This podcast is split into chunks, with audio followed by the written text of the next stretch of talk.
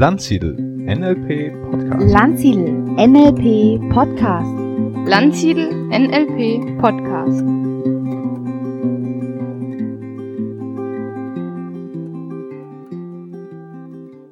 Ja, herzlich willkommen zu einer neuen Ausgabe des Landsiedel Podcasts. Wir sind hier gerade nach dem Spiritualitätsseminar. Neben mir sitzt unser Seminarleiter, der Sri Willibald. da lacht er gleich. Wir sind hier in so einer parkähnlichen Anlage, also falls es Geräusche gibt, dann ist das einfach, weil wir hier gerade live sind. Äh, ja, Willi, ich freue mich, dass es äh, noch klappt, trotzdem, dass wir jetzt schon zwei Tage Spiritualitätsseminar hinter uns haben. Und äh, ja, vielleicht äh, für die Hörer, ähm, der Willi ist Gestalttherapeut, ist äh, Yoga-Lehrer, ist ähm, sehr meditationserfahren, ist Heldenreisenleiter auch in unseren Heldenreisen. Ja, hallo Willi. hallo Stefan. Ich habe das Wochenende sehr genossen. Also tolle Leute und da einzutauchen in das Seminar zum Thema Spiritualität. Äh, ich glaube, wir haben da ganz viel miteinander erfahren dürfen. Also ich habe auch viel dazugelernt und habe mich auch sehr inspiriert gefühlt dabei. War für mich ein tolles Wochenende. Magst du zu deinem Lebenslauf noch irgendwas ergänzen? Irgendwas Wichtiges, was ich nicht gesagt habe? Also Gestalttherapeut, Yoga. Naja, in den in Bereich die Heldenreise und Folgenseminare, also Schattenarbeit ist ganz wichtig, auch Lovers Journey, Tod und Auferstehung und in der Arbeit der Heldenreise bilden wir auch aus und auch als Yoga-Lehrer, Ausbilder arbeite ich auch noch. Und vor allem ist es mir immer ein Anliegen, auf allen Ebenen anzusetzen. Also mit dem Körper was zu machen, so die gefühlsmäßige Psychoklärung, ja, da und da was hängt, wenn da Energie hängt, dann kann ich auch nicht zur Stille kommen. Also auf die Ebene da Blockaden zu lösen, da innere Klarheit zu gewinnen, wo geht's hin und dann wirklich die tiefe spirituelle Anbindung. Weil das ist meine Erfahrung, wenn da und so auf den eigenen Grund sinkt und das Leben tiefer berührt, dann, dann befruchtet es das Leben. Die Begegnungen sind intensiver, wacher und das Leben macht mehr Spaß. Mhm. Was macht für dich ein erfolgreiches Leben aus? Wie würdest du sagen, das ist Lebenserfolg aus deiner Perspektive? Lebenserfolg. Ja, oder ein gelungenes Leben, ein oder gelungenes, ne? wie immer ja. du das äh, nennst ein wichtiger Aspekt bei mir da, dabei ist für mich, dass ich merke, ich lebe das, wofür ich hier bin. So, ich, je mehr ich merke, was, das ist meine Einzigartigkeit und das war bei mir auch ein Prozess, der sich so immer mehr herauskristallisiert. Was ist meine Aufgabe hier? Und was ist das, was ich da beitragen kann zu dem großen Ganzen? Und wenn ich das mache, dann habe ich, dann habe ich sehr viel Freude. Dann habe ich Spaß, dann bin ich im Flow, dann, dann habe ich ein Sinngefühl. Dann macht mein Leben Sinn und das ist für mich Glück. Und es kann in allen Bereichen sein. Ne? Das ist das, was ich natürlich beruflich mache in den Bereichen, aber auch wie ich Beziehungen lebe, wo ich wohne, was würdest du jemanden raten, der sagt, äh, mein Leben ist gerade irgendwie nicht so glücklich, ich hänge irgendwie fest in so einem Job, der mir eigentlich nicht mehr so viel Spaß macht. Meine Beziehung ist vielleicht auch nicht mehr das, was sie mal war. Äh, was, was, was kann der tun? Hm. Ich meine, viele Menschen sind natürlich in so einem, in so einem Leben eingespannt, in so einem Getriebe, wo sie gar nicht durchatmen können und gar nicht wirklich spüren, was will ich eigentlich. Da braucht's manchmal wie so eine Auszeit dass man auf ein Seminar geht und ein Umfeld hat, wo man wirklich Zeit hat hinzuspüren, wer bin ich eigentlich und was will ich wirklich. Und die Heldenreisen, die wir anbieten, ist ein Setting. Ein Meditationsseminar kann sowas sein. Also entweder ich gehe in eine Gruppe, wenn mir Gruppen liegen, oder ich suche jemand auf, der sich Zeit für mich nimmt, um da genauer hinzuschauen, wirklich wer bin ich denn gerade und, und worum geht's in meinem Leben? Mhm. Und dann kann ein Prozess in Gang kommen, wo ich schaue, wo ein Veränderungsprozess in Gang kommt, wo ich Dinge einfach auch ändere in meinem Leben. Mhm. Du machst ja auch äh, Einzelcoachings. Mhm. Ne? Was für einem Anliegen kommen die Menschen zu dir? Gibt es da irgendwie Gemeinsamkeiten oder ist das ganz bunt? Das ist ziemlich bunt. Ähm, also das sind Menschen, die sich, der gemeinsame Faktor ist, dass es Menschen die sind, die sich in irgendeiner Weise weiterentwickeln wollen. Die entweder Häufig geht es auch um Beziehungsklärung, mache auch Paarberatungen. Häufig sind es ja, so einfach Probleme. Ich komme mit meiner Sexualität nicht klar, ich äh, habe keinen, keinen so Spaß an meinem Job. Ich äh, würde gern tiefer in Kontakt kommen mit Menschen, aber ich merke, da laufe ich wie gegen so eine Wand dagegen. Also eine Vielzahl von Themen, ja, wo, mhm. wo Menschen irgendwie so an innere, innere Blockaden stoßen oder äußere und dann merken, aha, da lohnt es sich mit jemand anders da drauf zu schauen und dann kommt eine neue Bewegung in Gang. Mhm. Du bist ja auch Gestalttherapeut. Jetzt ist ja eine der sozusagen Säulen des NLP ja auch Gestalttherapie über die Person von Fritz Perls halt mit reingenommen. Was sind für dich so Essenzen aus der Gestalttherapie? Weil ich könnte mir vorstellen, dass viele der Hörer, die sich mit NLP beschäftigt haben, äh, gar nicht so genau wissen, was ist denn eigentlich Gestalttherapie, was machten die, worum geht's denn da, wie unterscheidet die sich vielleicht sogar von, äh, von Verhaltenstherapie oder von ähnlichem. Vielleicht so, so, so ein paar Basics, was Gestalttherapie für dich ausmacht. Mhm. Also die wichtig ist, in der Gestalttherapie geht es mehr um eine Haltung, wie ich mit Menschen arbeite, und weniger um Techniken. Fritz Perls hat mal gesagt, wenn jemand Techniken anwendet, kann er ihn nicht Gestalttherapeut nennen. Natürlich gibt es auch Vorgehensweisen und Techniken, die wir anwenden, aber erstmal geht es darum, die Haltung einzunehmen, dass so, so ein Wohlwollen, wohlwollendes Annehmen von immer, von dem, was gerade sich zeigt, was sich in der menschlichen Erfahrung zeigt. Und so unser ja, Satz, der wie so eine Leitlinie ist, der lautet, was ist, darf sein, und dann folgt daraus, was sein darf, verändert sich. Weil oft haben wir so einen inneren Widerstand gegen das, was gerade in unserem Erleben passiert. Und wenn ich es nicht haben will, dann, dann, dann trenne ich den Bereich ab und, und er nimmt dann nicht mehr am Leben teil. Das ist dann wie eingekapselt in mir und da ist keine Lebensbewegung mehr. Und nur in dem Moment, wo ich es annehme, wo ich sage, ja, die Angst, die Trauer, die Wut, die Verzweiflung, was immer gerade stattfindet, hat einen Raum, wo sie erstmal sein darf und dann passiert da wie so ein Aufatmen und dann entsteht dann eine neue Bewegung und dann geht der Prozess des Lebens weiter. Dann können so, ja, so unerledigte Geschäfte, ist ein Begriff in der Gestalttherapie, Dinge, die wir früher mal erlebt haben, aber die nicht rund geworden sind, wo die Gestalt sich nicht geschlossen hat, die können sich in so einem Gestaltsetting, das kann man dann auch inszenieren und kreativ damit umgehen, die können sich dann vollenden. Das ist wie das Thema sich dann vollendet und schließt und dann ist da keine emotionale Ladung mehr dran, sondern dann ist Frieden. Dann geht's mit anderen Themen weiter. In der, in der Gestaltpsychologie, da gibt es ja diese, diese Bilder, diese Formen, mhm. die wir sozusagen dann im Kopf ergänzen, um die Gestalt für uns rumzumachen. Also, mhm. also eigentlich fehlt etwas, ist nicht da, aber wir nehmen trotzdem das Ganze als Gestalt wahr, weil unsere Wahrnehmung halt äh, so basiert. Ne? Das ist ja so ein Stück weit ja die, die, die Basis letztendlich genau. dann auch später für die Gestalttherapie. Genau, das ist der theoretische Hintergrund. Und im psychologischen und psychischen Erleben zeigt sich das ähm, im Hier und Jetzt. Ein weiterer Punkt in Gestalttherapie, ich gehe weniger in die Vergangenheit, nicht so in die Zukunft, sondern wir schauen, was passiert jetzt gerade im Moment. Weil die Grundannahme ist, wenn ich wirklich aufmerksam bin, wenn ich eine hohe Bewusstheit habe, was jetzt sich zeigt und bereit bin, das anzunehmen, dann zeigt sich das, was relevant ist.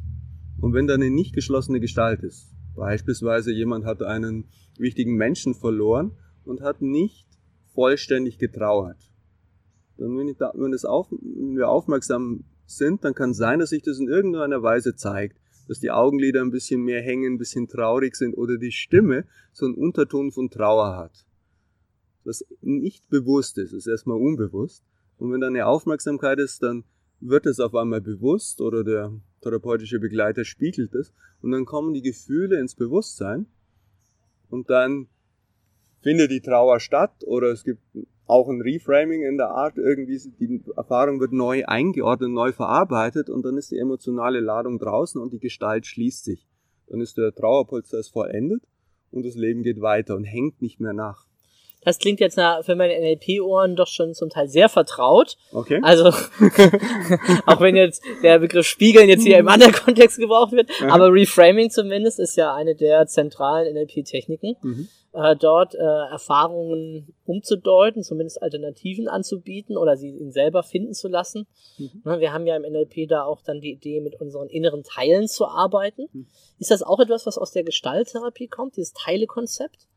Das ist ein weiterer, weitere Grundvorgehensweise in der Gestalttherapie. ne? Das ist so eine der Methoden, in Anführungszeichen, der Gestalttherapie, ist die Arbeit mit dem leeren Stuhl. Mhm. Das heißt, du setzt einen Anteil auf den einen Stuhl, einen Anteil auf den anderen Stuhl und führst einen inneren Dialog und handelst aus, was auszuhandeln ist, bis die sich einig werden. Ich habe mal da so eine Demo gesehen, dass irgendwie jemand mit seinem Vater gehadert hat und dann hat er halt seinen Vater auf diesen Stuhl gesetzt. Also er war nicht da, der Vater, das war einfach ein, ein leerer Stuhl, aber er hat sich halt vorgestellt, sein Vater wäre dort und er hat ihn dann äh, Sachen gesagt und der Therapeut hat ihn ermutigt, doch sehr noch mehr ins Emotionale zu gehen, also auch zu schreien und wirklich seine Gefühle auch rauszulassen, die denn da da sind. Ne? Der war so ein bisschen vorsichtig, ja, Papa, das hast du nicht so gut mit mir hingekriegt und so. Und da war halt dann die Aufforderung und am Ende hat er ihn halt angeschrien, zur Sau gemacht. Und es, also es hatte sehr von außen sehen einen sehr befreienden Effekt auf ihn, ne? das Mhm. auch äh, mal so rauszulassen, das auszusprechen, was da ist. Genau, also das kann passieren. Ist oftmals hilfreich, wenn da eine gestaute Emotion ist, der Ausdruck zu verleihen. Es hört sich aber so ein bisschen an wie das Video, ein bisschen oldschool. Also das ist, könnte, könnte ein älteres gewesen sein, ja. okay. Weil gerade wenn man mit ähm, Elternteilen arbeitet, ist schon wichtig, wenn mein Vater noch lebt und ich habe was zu klären, ist es besser, ihm direkt zu sagen. Ja. ne? Wenn ich, wenn ich, äh, sagen wir so, meine innere Repräsentanz von meinem Vater, meine innere, mein Vater-Image, meinen Ja, inneren ja. Anteil von meinem Vater, mit dem kann ich psychisch arbeiten. Ja? Und äh, den, das kann ich klären. Und dann kann sich mein Bild, wie das Väterliche sich in mir abbildet, ob es mich im Rücken stärkt, ob es mich unterstützt oder ob es mich zur Sau macht, das kann ich ja ändern und das kann mein Leben sehr bereichern und befreien. Mhm. Mhm. Ja, ich habe noch so irgendwie im Kopf äh, dieses äh, äh, Top Dog Underdog. das war sowas lernt man im Studium. Also er lacht jetzt hier, ihr könnt das nicht sehen. das war nicht vertiefen, wenn es nichts Wichtiges ist. Aber, aber was ich also für mich mitgenommen habe von der Gestalttherapie ist so auch diese Idee, wenn ich eine Veränderung im Hier und Jetzt hervorrufen kann, dann ist das wichtig für den Prozess. Also die zu sehen, was kann ich im Hier und Jetzt mit jemandem machen? Wie ist das Gefühl im Hier und Jetzt Mhm. nach so einer Erklärung, nach so einer Reinigung? Und ähm, mit der Annahme, dass es dann auch für die Zukunft gut sein wird oder besser sein wird, dass ich lerne, damit äh, zurechtzukommen, umzugehen oder jetzt schon gleich eine neue Erfahrung halt damit mache, eine neue Verknüpfung oder wie auch immer. Genau. Also was schon wichtig ist, was manchmal vernachlässigt wird, wenn ich ähm, eine innere Klärung erfahre, wenn ich einen, einen positiven State habe, den zu verankern. Dass ich irgendwie den in, in meinem Erleben so würdige und dem einen Platz gebe und es so erlebe, dass sich's gut anfühlt, dann, dann unser, unser Body-Mind ist ja intelligent. Ne? Der, wenn, es, wenn sich was gut anfühlt, dann sagen, da habe ich Lust auf mehr drauf und dann, dann geht dann so ein Zyklus, wo ich mehr gute Erfahrungen kreiere. Und das kann man aber auch positiv unterstützen. Also in der Gestalttherapie sprechen wir dann so von der Integrationsphase, dass ich, dass ich die Erfahrung integriere, erstmal so verankere und dann noch eine spannende Phase, eine Explorationsphase, dass ich schaue, was kann ich mit dem neuen Gefühl in meinem Leben anfangen? In welchen Beziehungen will ich das leben? Wie bringe ich das in meinen Alltag? Mhm. Du hast äh, vorhin mir mal so eine kurze Geschichte erzählt nach Fritz Perls, was so drei Dinge sind, die unbedingt notwendig sind für Gestalttherapie. Nicht ganz ernst zu nehmen, aber vielleicht kannst du das einfach gerade nochmal sagen. Naja, das war damals eine andere Zeit. Ne? Der gute Fritz hat, äh, der war halt Kettenraucher, ne, bevor er da geheilt worden ist von der, von der, ähm, von der Kollegin mehr oder weniger. Und davor hat er einfach sein, seine Zigaretten braucht, seinen Aschenbecher und den leeren Stuhl. Damit, das hat er gesagt, dann kann ich arbeiten. Ja, ja, ja. Ja, ich war, ich war entsetzt. Ich habe nach viel langem Suchen als Student, ne, mit NLP-Background, also Psychologiestudent, der NLP lernt, auf der Suche nach irgendwelchen Videos zu Pearls, Sati Erickson. Und es hat echt viel Mühe gekostet, eins von Pearls zu finden. ein, ein sehr altes Video. Und als ich das gesehen habe, dachte ich, ist ja eine Opiumhöhle. Also, also, also im Video, da war es, als würden die Rauchwolken aus dem Video rauskommen und dann saßen da drei junge, verschüchternde Mädels und der, und er, so wie der weise Vater, hat dann da äh, die bearbeitet. Und das war also, dachte ich, wow. Ähm, ich meine, Pölz ist ja äh, ein Deutscher, ne, ein äh, jüdischer Abstammung, der ist ja dann auch sozusagen geflohen, äh, Mhm. Nationalsozialismus, äh, über Südafrika, dann äh, aber in, den Staaten gelandet, ne, ähm, Essalen-Institut dort äh, aufgebaut. Die, die NLPler sind, ähm, ja, sind oft interessiert so an Anekdoten oder äh, Geschichten dieser Art. Fällt dir noch irgendwas anderes zu Pearls ein? Irgendeine Anekdote oder Geschichte, die du äh, mal gehört hast? Weißt du, wir erzählen immer uns die Ericsson-Geschichten und von Mhm, Satir und das ist so ein bisschen fast Kult in der NLP-Welt, da über die, die Urväter. Ne? Wir haben das ja alles nur gefiltert dann über, über Bandler und äh, Grinder und Pusalik. Ne?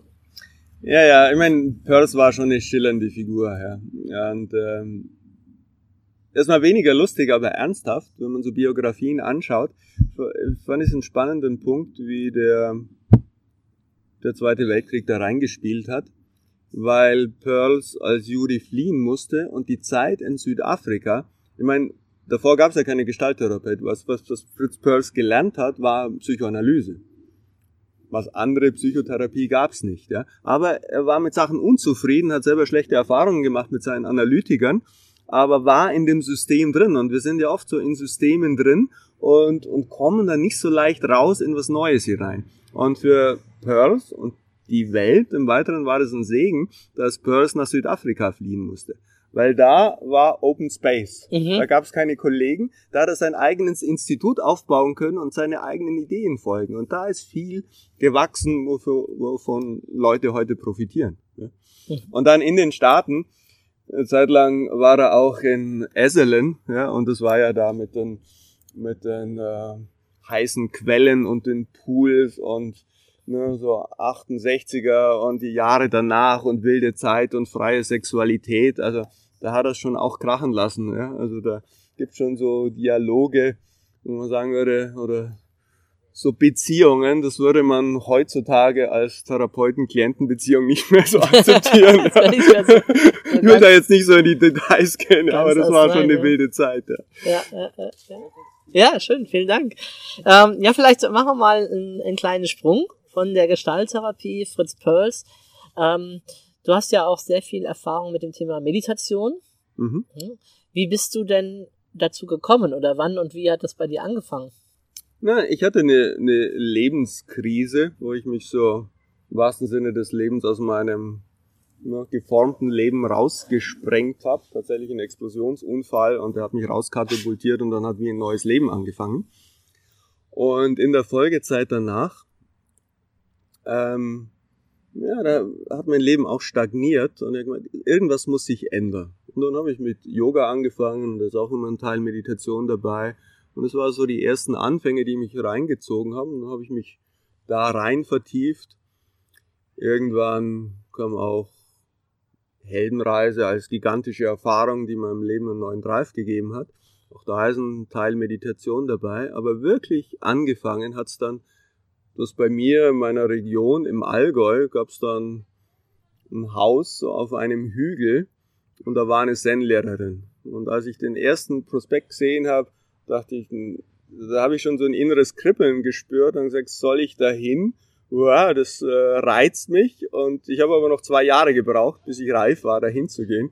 Und dann war ich eine Zeit lang äh, Zen-Schüler und war da ja, so rund zehn Jahre lang und äh, war regelmäßig auf Sessions und äh, bin da tiefer in die Meditation eingetaucht. Ja. Zen ist schon sehr formal, aber es ist ein System, das fun funktioniert, wo durch die Lehrer-Schüler-Beziehung und durch den Ablauf und durch die Struktur ist es wirklich möglich, da tiefer einzutauchen, ohne viel außen herum wirklich in die Stille zu kommen. Was würdest du sagen? Lohnt es sich für einen Menschen heute, mit äh, Meditation anzufangen und äh, wenn ja, was, was bringt es ihm? Warum sollte er das tun? ich meine, heutzutage ist ja Spiritualität und äh, Meditation schon äh, kulturelles Allgemeingut. Es gibt ja den Megatrend Spiritualität. Es ist in und schick und sexy, spirituell zu sein. Und es gibt so viele Angebote. Und äh, man muss gar keine so große Schwelle mehr überwinden. Mhm. Man kann einfach da leichter eintauchen. Und es gibt moderne Meditationsangebote ohne so einen Rattenschwanz von Kultur dran, wo man wirklich eintauchen kann. Es gibt viel Oberflächliches. Das ist nur so ein bisschen spirituell und halt mehr Wellness. Aber man kann schon gute Lehrer finden und wenn du dann in die Meditation eintauchst, kannst dir helfen, einfach so mehr auf den eigenen Grund zu sinken und zu erkennen, wer du wirklich bist. Und so neben, positive Nebeneffekte sind natürlich, dass du ja, ein bisschen entspannter durchs Leben gehst, mehr innere Ruhe hast, mehr Konzentrationsfähigkeit, das ist gut für die Gesundheit. Was ich auch erlebt habe, je mehr ich da eintauche, meine Beziehungen werden präsenter. Ich nehme die Menschen mehr wahr und es entsteht ein intensiverer Kontakt. Mhm. Nur um ein paar Beispiele zu nennen. Mhm. Ist das was, was ich für mich selber lernen kann oder brauche ich dafür einen Meister, einen Kurs oder wie würdest du das sehen?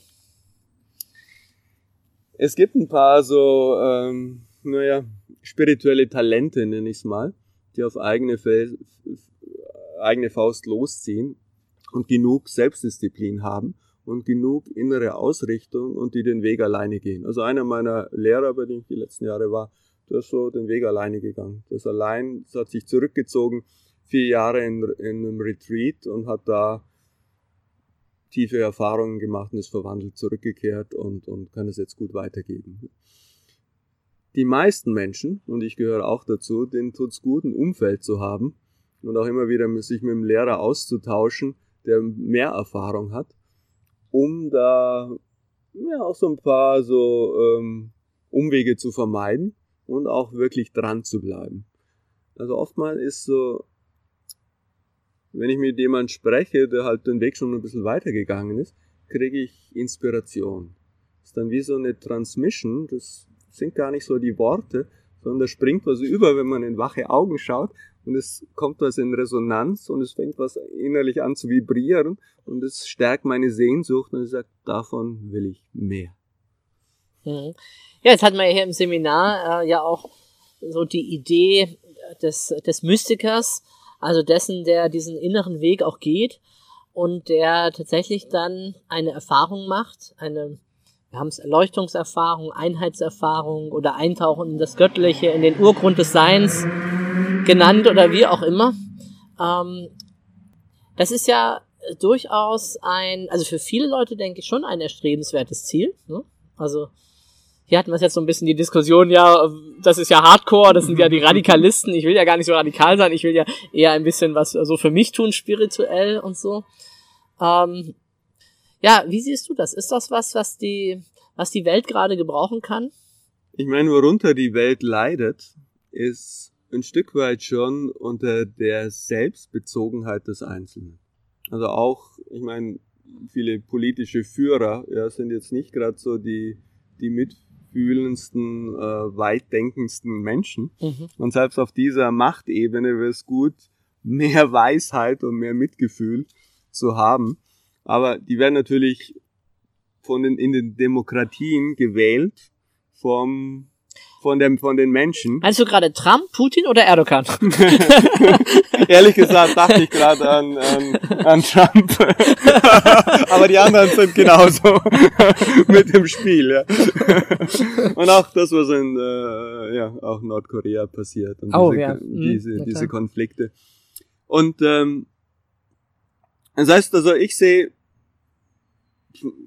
pathetisch gesagt die Rettung der Welt schon, dass mehr Leute ein waches Bewusstsein kriegen. Also, weil wir brauchen mehr, mehr, ich nenne das V-Space. Ja, dass ich nicht nur eine Perspektive habe, was wichtig ist, dass ich nicht nur weiter denken kann, sondern auch, wie kann ich andere Menschen in meine fühlende Wahrnehmung mit einbeziehen?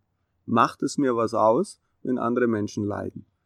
Macht es mir was aus, wenn Tiere leiden? Habe ich so ein Caring für die Natur. je weiter das reicht, und es kann durch Meditation wachsen, je, je, dann treffe ich andere Entscheidungen und dadurch wird die Welt ein Stück weit besser. Mhm.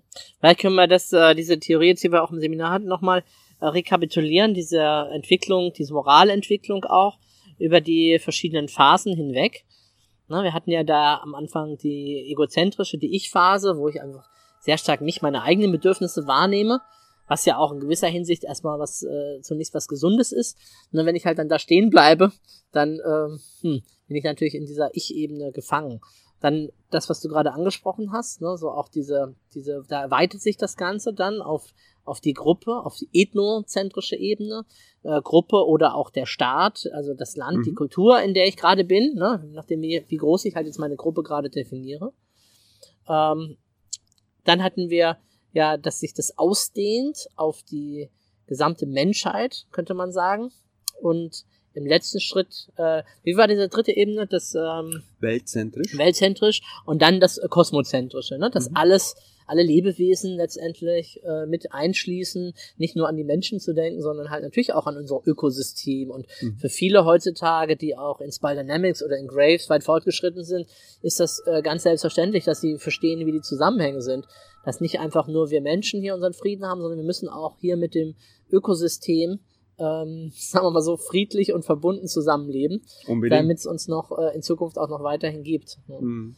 Also das vielleicht äh, als Impuls und da ist dann eben dieser V-Space, der halt schon mal auf jeden Fall über das Ich mit hinausgeht und uns in die Lage versetzt, auch mitzukriegen, was ist bei dem anderen los, was passiert da, überhaupt auch empathisch zu sein und darauf zu reagieren. Und gerade diese äh, weiteren weltzentrisch und kosmozentrisch eigentlich auch als sehr erstrebenswerte Entwicklung für die Menschheit insgesamt, um mit diesen aktuellen Problemen oder Themen, äh, Terrorismus und dies und das, was halt gerade so los ist in der Welt, auch zurechtzukommen. Ja. Genau. Und äh, ich meine, wir haben ja eine ganz spannende Übung aus der integralen Szene gemacht. Und wo du einfach diese, diese, diese Phasen durchgehst, wie weit deine Perspektive ist, wie weit Mhm. dein Herzraum ist, wie viel du damit einbeziehen kannst. Und äh, da machen viele Leute die Erfahrung, dass allein wenn ich mich darauf ausrichte, zum Beispiel auf eine weltzentrische Perspektive, dann kann ich das eine Zeit lang halten. Dann kann ich Erfahrungen machen, ich kann spüren, das ist eine andere Welt, in der ich dann lebe. Die fühlt sich anders an, da ist mehr Verbundenheit, da ist mehr Caring. Und es geht allein, wenn ich mein Bewusstsein darauf einstimme. Und genauso kosmozentrisch, ich kann mein Bewusstsein ausdehnen. Mhm. fairerweise muss man sagen, das können die meisten im Alltag jetzt nicht lange halten. Das hält dann nicht ewig. Ja, ja. Aber es gibt einen Geschmack davon, wo Ja. es hingehen kann Ja. und das halte ich für wertvoll dabei. Mhm. Und, und gibt oft wie so eine Spur an Entwicklung vor, den die Leute dann auch folgen und sagen, okay, ich setze mich ein, dass mein Bewusstsein sich weitet. Ich praktiziere dafür. Mhm. Wir haben ja in der NLP Masterclass entwickeln wir, versuchen wir NLP auch weiterzuentwickeln. Und zuletzt haben wir, war uns mein Ansingen, mal so eine Art Formel für, für Veränderungsstrategien aller Art zu nehmen, womit man die so beschreiben kann. Egal, ob es jetzt NLP ist, The Work, EMDR, was auch immer. Mhm. Und ein Element, was wir in diese Formel integriert haben, wo mir klar geworden ist, wie wichtig das ist, ist das Thema Perspektive. Also ganz viele Methoden haben etwas damit zu tun, dass sie uns veranleiten, eine neue Perspektive einzunehmen. Ja. Sei es die Perspektive meines Gegenübers, sei es die Perspektive eines Mentors, sei es die Perspektive eines Engels, sei es die Perspektive aus der Zukunft oder die Perspektive aus der Vergangenheit oder ein anderer Mensch von einem anderen Kontinent oder wie auch immer. Ne? Und ganz viele äh, psychologische Traditionen arbeiten auch damit. Also für mich ist es, ich, über ich, also oder äh, das sind auch alles Perspektiven, äh, die ich einnehmen kann. Und jeder hat so ein bisschen so ein anderes Geschmäckle, eine andere Art und vermittelt mir dann auch eine andere Art, so in der, in der Welt zu sein. Ne? Von daher wundert mich das gar nicht, dass allein die Perspektive zu wechseln oder, oder anzusprechen, wechsel doch mal die Perspektive, oft schon zu was bewirkt. Wir haben Mhm. ja auch diesen, diesen As-If-Frame, ne? So tu so Mhm. als ob, allein das, Mhm. tu mal so, als ob du es könntest. Dieser Perspektiv, für mich auch ein Perspektivwechsel, ne? Mhm. Also jetzt in diesem Perspektive wirklich weit gefasst. Und der bewirkt Veränderung in dem Moment. Wenn wir es zurückbringen auf die Meditation, Mhm. dieser Perspektivenwechsel ist total wertvoll, weil ich, weil ich das Leben aus unterschiedlichen Blickwinkeln anschauen kann, anfühlen kann. Es gibt mehr Mitgefühl. Wenn ich in der Meditation, in der stille Meditation sitze und ich Stück für Stück alles loslasse. Das heißt, ich gebe eine Perspektive nach der anderen auf. Wo ich dann landen kann, ist so in der, kannst du nennen, die ultimative Perspektive, wie die Perspektive Gottes, die alles. Keine Perspektive ist die Perspektive von allem. Mhm. Nur als eine Idee. Ja, ja, ja. Ähm, Willi, hattest du schon mal sowas wie eine, wir haben es jetzt so ein bisschen Erleuchtungserfahrung genannt oder so ein, ein, ein Zustand von oder ein Geschmack von diesem Bewusstsein, das, was ja viele anstreben, über jahrelange Meditationspraxis tatsächlich mal äh, das auch zu erreichen oder wo die Mystiker dann ganz äh, äh, verschwommen sind, wo ihnen auch die Worte letztendlich ausgehen oder man die Worte wählt, die man halt aus seinem eigenen Kulturkreis hat, um das Mhm. zu beschreiben, was da passiert ist. So wie Jesus, äh, der das, so wenn ich einfach mal so das, der Bibel folge, der das einfach sehr oft und sehr innig hatte, diese Begegnung, manchmal tagelang ja verschwunden ist, um in diese, diesen Dialog, in diese Beziehung einzutreten mit dem, was für ihn Gott ist. Ähm, hattest du für dich selber schon mal so eine Erfahrung, die in diese Richtung geht? Naja, dass ich, da ich ja häufig äh, in Meditationsretreats äh, sitze und auch Tagelang. tagelang und äh, gerne auch mal nachts eine Stunde sitze, ähm, treten da schon Achso, das müssen wir gerade noch kurz aufklären. Ich habe dich ja vorhin als Free Willibald genannt. Stimmt, das haben wir noch gar Magst, nicht. du- magst du das kurz mal auflösen, wie das, wo das herkommt? Naja, das hat eine, Hat eine Osho nicht auch so ein Sri Ranish vorne dran? Ja, ja, ja, das ist einfach ein, der Shri ist so ein, so ein, ne, so eine, so ein Titel, der halt einen, einen, einen Heiligen ausdrückt oder was Heiliges. Äh. Und das ist natürlich bei mir nicht ernst gemeint, aber das hat eine, eine Heldenreisen-Leiterkollegin zu mir mal im Lachanfall gesagt. Das war einfach so, wir hatten ein Doppelzimmer zusammen und ich bin einfach nachts nicht im Bett gelegen, sondern habe mich aufgesetzt, weil ich meditieren wollte und sie hat es mitgekriegt und ich hatte sie schon vorgewarnt, aber sie fand es in dem Moment so lustig, dass er einen Lachanfall gekriegt. Ich muss natürlich mitlachen und dann hat sie mir gesagt, warum sie so lacht, weil einfach das Wort hochgekommen ist. Schrie Willibald. Ja. ja, ja. Das war ähm, diese Szene. Aber ich will nicht so genannt werden. Okay, also Willi reicht. Willi reicht. Ja. Genau. So, jetzt hatte ich dich gerade unterbrochen. Wir waren ja in dem Gedankengang mit dieser Erfahrung. Ja. Ähm, ich meine, ich kenne eine Reihe ähm, tiefere Zustände. Ich bin sicher, da gibt's noch viel, viel tiefere und umfassendere. Also wirklich da ins Kausale einzutauchen. Ähm, viele Menschen sprechen davon, aber ich glaube, es haben nicht so wirklich viele erlebt. Ich habe neulich einen sprechend hören, der hat gesagt, ja, äh, when I first dropped into the causal, I couldn't walk for one week. Also wenn er das erste Mal da wirklich in diese Ebene eingetaucht ist, konnte er eine Woche lang nicht aufstehen und, und gehen, weil er so im Bliss war und so. Äh, So eine Erfahrung habe ich jetzt nicht. Ne? Hm. Aber was ich ähm, neulich erlebt habe, war auf dem Cerebral Life Festival und da hatten wir so eine Meditationshöhle. Das heißt, da fand während des Festivals ständig Meditation statt. Da waren ständig Leute 24-7, also den ganzen Tag über fand da Meditation statt und ich war mit der Kollegin zusammen dafür zuständig, diesen Space zu organisieren und bin da auch viel gesessen. Und da hatte ich eine wunderbare Meditation, wo ich zum Schluss eigentlich nur, also die Worte, ne, ich bin berührt, wenn ich äh, dran denke, die Worte, die mir dazu kamen, es ist ein Herzraum so weit wie der Himmel. Hm. Schön. Und eine andere Erfahrung, die gar nicht im Moment so spektakulär war, also ich, ja, wenn da ganz viel Licht kommt und Energie und so weiter, ist das manchmal überwältigend. Als ich wirklich mal mir klar gemacht habe, das war auch während so einer geführten Meditation, wie das Werden und Vergehen ist wie Schöpfung passiert und in Form kommt, wie mein Körper entstanden ist durch die Geburt, wie das ganze Leben Form annimmt und wie die Form auch sich wieder auflöst ins Subtile und in die Leere des Raumes. Und dass das zwei Bewegungen sind, aus der unsere Existenz besteht. Die Bewegung in die Manifestation, ins Leben, in die Welt, in die konkrete Form und die Auflösung,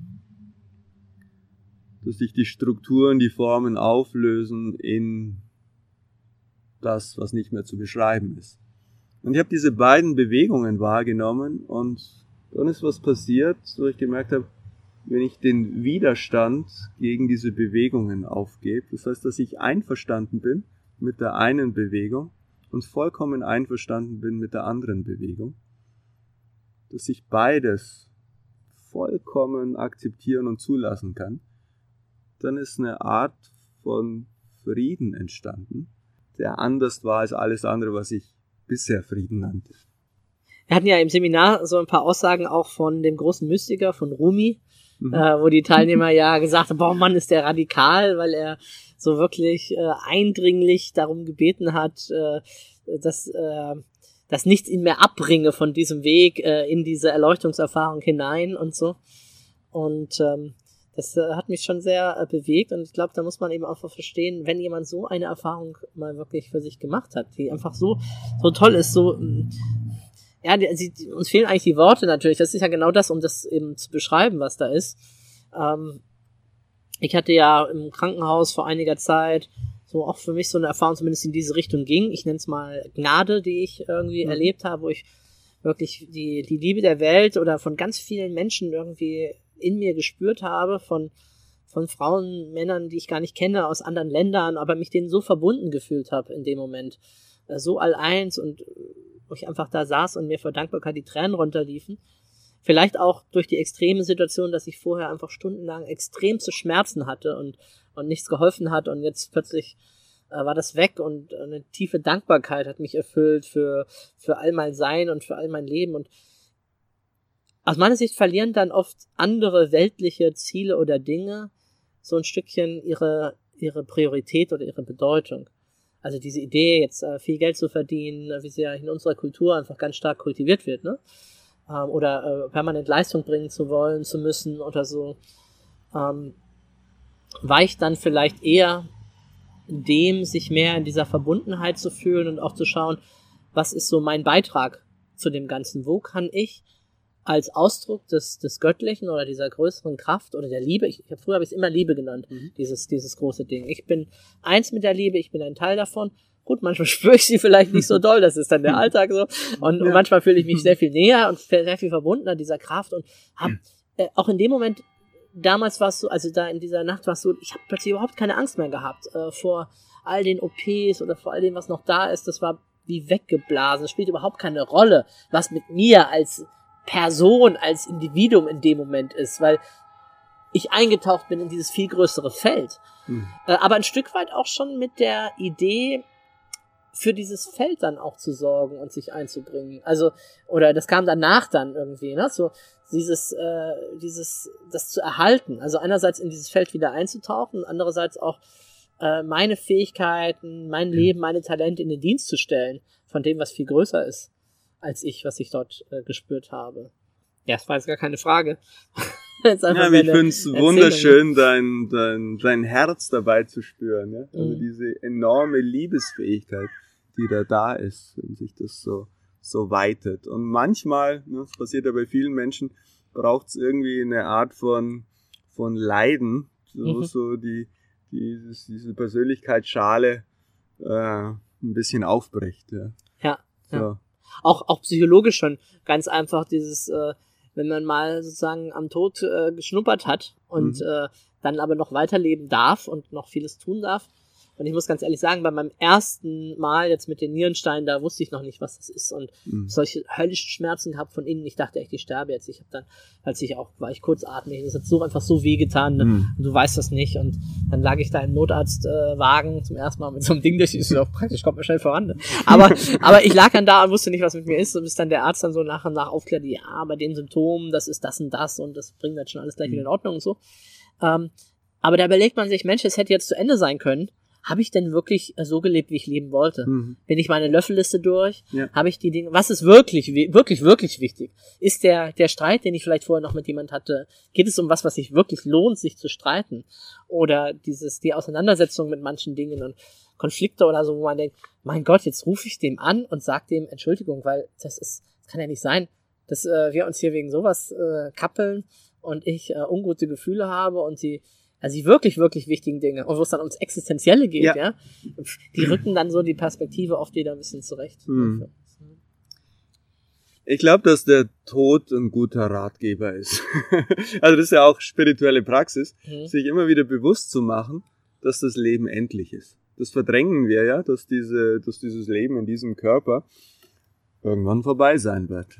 Und aber sobald ich mir das bewusst mache, dann spüre ich, wie kostbar das ist. All die Erfahrungen in dieser Welt zu machen, die kann ich, die kann ich ohne den Körper nicht machen. Ich brauche dieses Ding, um diesen, diesen Erfahrungsreichtum so ganz konkret zu erfahren. Und es ist kostbar, dieses Leben. Mhm. Es geht meiner Meinung nach auch nicht darum, ähm, spirituelle Praxis zu fliehen vor dieser Realität, Mhm. sondern es geht darum, in beiden Realitäten zu Hause zu sein und die, die zu befruchten, das Leben hier auf der Erde ganz zu leben. Ja, das war ja auch ein Aspekt im, im Seminar, dass äh, die Weisheit, die Erleuchtung, dass man nicht mehr sich zurückzieht wie ein Eremit in eine Höhle, vielleicht mal vorübergehend auf einen Retreat, um sich zu finden oder wie auch immer, aber dass sie eigentlich dann wieder im tatsächlichen Alltagsleben stattfindet. Ne? Du, wie hast du es äh, so auch formuliert oder zitiert? Der Erleuchtete kehrt zurück auf den Marktplatz Mhm. Und, äh, und wirkt dann dort in der alltäglichen Begegnung und, und seine, seine Erleuchtung, seine Erfahrung, die er gemacht hat, äh, die drückt sich eben aus in seiner Körpersprache, in seiner Gestik, in seinem Gespräch, in all dem, was er halt mit jemand anderem tut. Ja, ähm, ja ich werde sicherlich mit Susanne auch nochmal sehr ausführlich über die Heldenreise aussprechen äh, diesbezüglich. Da bist du ja auch ein ganz, ganz, äh, ganz essentieller, wichtiger Teil. Ähm, vielleicht so ein bisschen aus der Vogelperspektive. Die große Heldenreise Ja. besteht ja auch noch mehr als dieses äh, eine Seminar, diese einwöchige Heldenreise, die übrigens, ich möchte es auch hier nochmal sagen, für mich wirklich die, die bewegendste, die schönste Woche meines Lebens war. So als Wocheneinheit, ne? So ich sage sag immer, es gibt den tollsten Moment, es gibt die tollste Stunde, den tollsten Tag, aber so jetzt als Woche, also mehrere Tage hintereinander, ähm, das äh, hat mich so beflügelt, verändert, transformiert, auch sehr nachhaltig. Ich meine, viele Seminare wirken so, ja, super Highfly und eine Woche später äh, ist man wieder beim Alltag. Und das ist etwas, wo ich auch heute noch dran denke, vor allem wenn ich meinen äh, Zauberstab, äh, meinen Kraftgegenstand, den ich aus dem Wald geholt habe, auch wieder sehe. Der steht halt dann auch dort, ne? Oder mein Schild sehe, was ich dort als Held gemalt habe. Ne? Aber vielleicht magst du mal einen kurzen Ausblick geben auf die auf die große Heldenreise. Was ist das für ein Zyklus? Was äh, was soll das bewirken? Oder ja, wie ist da so deine Sichtweise drauf? Mhm. Also die ganze Seminarreihe, die Paul Rebellion entwickelt hat, die startet Ganz kurz, Paul, Paul Rebillot war ein Theaterregisseur, also Richtig. hat sehr viel auch mit Körper und mit Ausdruck Ja. zu tun. Ne? und auch Gestalttherapeut, deswegen auch der Hintergrund. Mhm. Und äh, der Paul hat diese Reihe entwickelt, die er große Heldenreise nannte. Und die meisten Leute steigen da mit dem Wochenseminar, das du gerade benannt hast, das so ein, so ein Kunstwerk, ein Selbsterfahrungsseminar. Das ist das ausgearbeitete, es ist äh, wirklich, ich, ich liebe die Heldenreise. Die meisten fangen damit an und kriegen einen Geschmack davon, dass Veränderung möglich ist. Wer noch wenig gemacht hat, spürt, kann erleben, wow, Veränderung ist möglich. Ich kann Teile in mir integrieren und das Leben kann sich danach lebendiger anfühlen. Und ähm, dann, wenn man Lust auf mehr hat, gibt's die anderen Seminare. Eins heißt der Schatten. Da geht's um all die ungeliebten, ab, äh, abgelehnten Anteile von mir selber, wo ich gar nicht mehr weiß, dass ich sie bin, aber die mir oft begegnen in den Dingen, die mich nerven in der Welt oder die ich bewundere, aber mich nie trauen würde, auch so zu werden. Also alle Seiten von mir, die ich ausgelagert habe. Und der Schatten ist ein kreativer Prozess mit Maskenarbeit und äh, ich habe mich vor ein paar Jahren neu in dieses Seminar verliebt, weil es einfach so kreativ und so in die Tiefe geht. Und auch in der integralen Lebenspraxis ist ja Schattenarbeit äh, ein wichtiger Bestandteil. Ja, genau, wir hatten ja jetzt im Seminar, dass man mit Meditation, was, was ja auch Ken Wilber immer wieder sagt, dass man mit Meditation alleine, wenn man denn da äh, persönliche Defizite hat, wenn man Schatten hat, äh, gar nicht weiterkommt. Man braucht auch dieses Art von Element. Darum ist das ja auch in der integralen Lebenspraxis ein wichtiger Baustein, Schattenarbeit und diesen Schattenprozess und noch vieles mehr, woran man eben daran arbeiten sollte, damit man dann überhaupt auf der Meditationsebene äh, für sich dann weiterkommt. ne? Mhm, genau. Ein weiterer Aspekt ist auch, wie mir Beziehungen gelingen im Leben. Und das nächste Seminar von Paul Reblio ist die sogenannte Lovers Journey, die Na Reise der das, Äh, Liebenden. hört sich ja für mich großartig an. Und ist im Grunde, also da kann man an seiner Beziehungsfähigkeit arbeiten, hat aber auch mit Schattenanteilen zu tun. Auch, auch da passiert Integration von Schattenanteilen. Da geht es im Grunde um meine inneren Bilder, die ich über Männer und Frauen habe. Also das Positive, wenn ich jetzt Mann bin, mein positives eigenes Geschlecht, was ist mein Ideal, wie Mann sein soll? Das negative Eigengeschlecht, wie darf Mann überhaupt nicht sein? Was ist die, die, die schlimmste Version von Mann? Und dann, was ich, habe ich für Bilder in mir gespeichert? Und das sind ja nicht nur Bilder, sondern da reagiere ich ja drauf. Ja? Das sind meine Trigger und auch das, was mich anzieht. Was ist das negative Gegengeschlecht? Wenn ich jetzt ein Mann bin, wie ist die widerlichste, abstoßendste, mich triggerndste Version Ja. von Frau? Ja? Und dann die letzte Ecke. Was ist die positivste Version vom Gegengeschlecht? Das, was C.G. Jung Anima oder Mhm. Animus Mhm. nannte, das ist das, wo wir uns ja drin verlieben. Das ist ja das Bild, das wir den anderen überstülpen, das, wo meine Sehnsucht ich dem anderen Geschlecht überstülpe und da verliebe ich mich dann drin und dann habe ich Honeymoon für ein paar Wochen und dann lerne ich den wirklichen Menschen kennen. Ne? Und diese Projektionen bewusst zu machen, das passiert viel in der Lover's Journey und die, die inneren Bilder zu klären, um dann wirklich, wirklich Menschen zu begegnen und wirklich echte Beziehungen einzugehen. Ich habe ja die Kurzform davon in meiner Heldenreise schon mitgemacht. Ich weiß nicht, ob dir Susanne das jemals erzählt hat. Ist, äh, also vielleicht äh, ganz kurz dazu. Ich hatte ja auch ein Beziehungsthema, wollte ja erst ein Business-Thema nehmen, aber man landet dann doch dort, wo man halt eigentlich gerade steht und so. Und dann äh, ganz zum Schluss gab es diese Trance, wo man eigentlich sein Geschenk entgegennehmen sollte, ne, auf dem Altar. Und äh, mein Held, also ich gehe dann da rein auf den Altar und was ist mein Geschenk? Da liegt so ein blödes Schwert. Und ich, ich hatte den Impuls, ich muss mit diesem Schwert äh, mich umbringen. Und ich habe dann wirklich da mich erstochen und bin dann wirklich umgefallen auf diese Matte und die Beobachter haben nachher gesagt, wir wussten nicht, was geht jetzt ab, du nimmst das Geschenk, aber du fällst da wie tot um und so. Und dann lag ich da halt tot, ne, bin da halt verblutet und gestorben und ähm, während ich so im Sterben war, kam eben meine Anima als, als Wesen Mhm. und wie ein Engel oder eine wunderschöne Frau einfach kam und hat sich sozusagen auf mich in mich gelegt. Also wir sind sozusagen verschmolzen. Und ihre Energie hat meine Wunde wieder Mhm. geheilt. Und das war für mich so das Symbol, die Versöhnung mit der weiblichen Welt, mit meiner weiblichen Seite, Anima Animus. Ich meine, C.G. Jung ist ja für mich der Held meiner Jugend. Ich, Mhm. Also mit Freud konnte ich nicht so viel anfangen, aber, mit, aber Jung hat mich fasziniert. Ja. Ne? Individuation, Schattenarbeit, Anima Animus. Ja, und äh, so war also Heldenreise war für mich das, das Hammer, Hammererlebnis. Ne? Also, das, das sind's, also Heldenreise, Schatten, Lovers Journey und dann gibt's noch, glaube ich, Dann gibt's noch, eins, ne? zwei, ja. Es gibt äh, Family Circles, was im Grunde von der inneren Psychodynamik man sogar vor der Heldenreise machen könnte. Weil Okay. da geht's drum, auch mit den Botschaften seiner Herkunftsfamilie aufzuräumen. All das, was du da gesagt bekommen hast, was du erlebt hast, was nicht förderlich für dein Leben war, damit kannst du aufräumen, was wir in der Gestalttherapie Introjekte nennen. Ist der erste Familienkreis, deine Herkunftsfamilie. Dann schaust du an, wie ist deine aktuelle Familie oder dein aktuelles Beziehungssystem und kannst in Gestaltprozessen das klären, was da zu klären ist. Und der dritte Kreis ist da, wo du hin willst. Deine ideale Familie, da, deine Zukunftsvision, wie du Beziehungen leben willst. Das ist der Inhalt von Family Circles. Und dann gibt's das Seminar, das in zwei Wochen stattfindet, wo ich mich sehr darauf freue. Der Abschluss des Zyklus Tod und Auferstehung. Das heißt, da, ja, wir haben ja vorher schon die Erfahrung angesprochen, dass, äh, dass das Leben kostbar ist und dass wir oft so im Alltag in Strukturen sind, in Gewohnheiten, die Zeit vertrödeln und ein bisschen vergessen, was wichtig ist. Und in Tod und Auferstehung gehen die Teilnehmer wirklich so stark wie möglich ist in die Vorstellung, du stirbst in drei Tagen. Wow, krass, ne? Schließ dein Leben ab, klär, was zu klären ist. Aber ihr verbuddelt ihn nicht in der Kiste Nee, und so, also aber. Tod und Auferstehung. ne? Ja, ja, ja. ja. Aber was das, was das Seminar leistet, du kannst dich da von allen, ähm, von allen alten Schlacken lösen, von allen Anhaftungen, von allen Dingen, die du nicht mehr brauchst. Du kannst wie eine Zäsur machen in deinem Leben.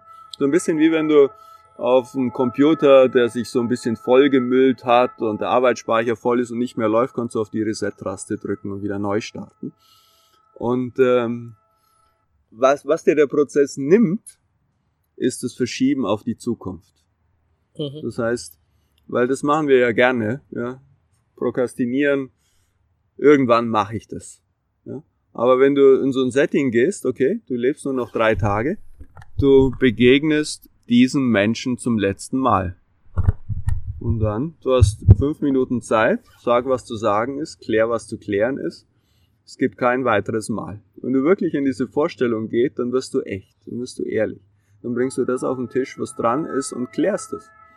Und das kann so eine Haltung werden, wo du dann halt dann Mhm.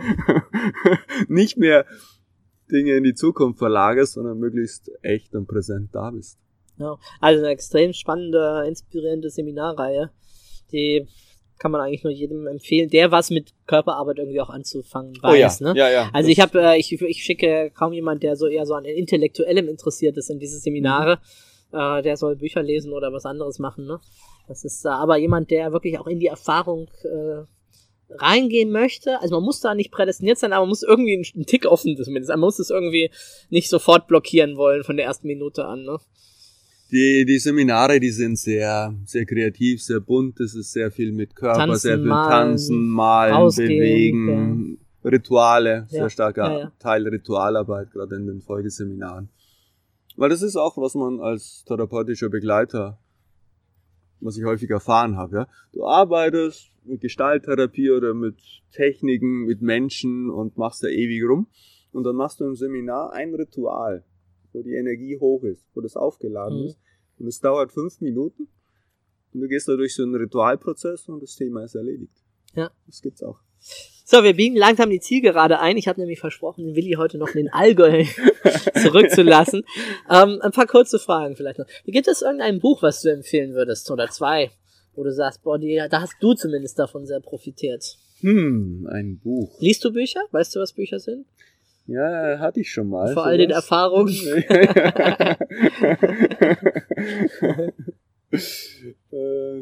Kein spezielles gerade, nehme ich so deinen Blick. es taucht jetzt nichts auf, wo ich sagen wollte, das gebe ich jetzt weiter als Okay, gut. Empfehlung. Alles gut. Ja. Ja. Gibt es irgendeinen Film, der dich inspiriert hat? Schaust du Filme überhaupt? Oder Ja, meditierst schau, du dann? Ich schaue Filme sehr gerne. Und das ist ein weites Spektrum. Also ich, äh, ähm, den letzten Film, den ich gesehen habe, auch ein bisschen als Vorbereitung auf unser Thema Spiritualität. Und da dachte ich, was ist denn da gerade so, so äh, in der Filmlandschaft? Und da gibt's den Film, der jetzt gerade auch äh, online rausgekommen ist, Die Hütte, von eine Begegnung mit Gott. Das ist ganz schön da. So, da geht's um Verzeihen und wirklich die Perspektive weiten. Also wer da so eine so eine Annäherung mag an so ein liebevolles Gottesverständnis, das ist äh, fand ich einen wunderschönen Film. Was mich noch mehr inspiriert hat, ist eine eine Serie, die auch so um neues Bewusstsein geht. Das haben die ähm, die Matrix gemacht haben Mhm. die, die ähm, die Wachowski-Geschwister. Ähm, das ja mal Brüder waren, jetzt sind Schwestern. Ah, ja, ja, die haben das Geschlecht gewandelt. Und die haben eine, also die Matrix gemacht haben und Cloud Atlas und wo es so irgendwie um na, weitere Bewusstseinssphären gibt. Die haben eine Serie gemacht, die heißt Sense 8. Da geht es um acht Menschen, die auf irgendeine Art und Weise aus kosmischen Gründen miteinander verbunden sind. Die, die, die fühlen können, was die anderen fühlen, die auch die Ressourcen, die Fähigkeiten der anderen nutzen können. Und Ah, ich glaube, das ist wie so ein Ausblick in die Zukunft, wo wir uns als Menschen hinentwickeln. Mhm. Dass wir nicht mehr so getrennt sind, sondern dass es wirklich irgendwann wie so ein Intelligenzpool gibt, wo, ja, wo ich spüren kann, was du spürst und auch wir eine gemeinsame Intelligenz bilden und wir die zusammen einsetzen können. Also der Film, den fand ich sehr inspirierend und der ist auch sehr, der findet auf fünf Kontinenten statt, ist, ist total bunt und Sehr lebenslustig. jeden finde ich, also ich Okay. liebe diese Serie. Leider äh, wird sie, glaube ich, nicht fortgesetzt, weil sie zu teuer war und sich zu wenige Menschen für so ein neues Bewusstsein interessieren. Ah, Okay. Ja. ja. Gut. Abschließend, gibt's noch etwas, was du unseren Hörern mitgeben möchtest für ihr Leben? Das ist natürlich ein weites Feld, gibt dir viele Möglichkeiten, aber was würdest du sagen, was ist wichtig im Leben, wenn du es reduzieren müsstest auf ein bis drei Punkte? Was würdest du einem anderen Erdenbürger sagen aus deiner Lebenserfahrung, was ihn, was ihn weiterbringen kann? Ich glaube, ich komme zurück ja, auf das, was ich schon gesagt habe.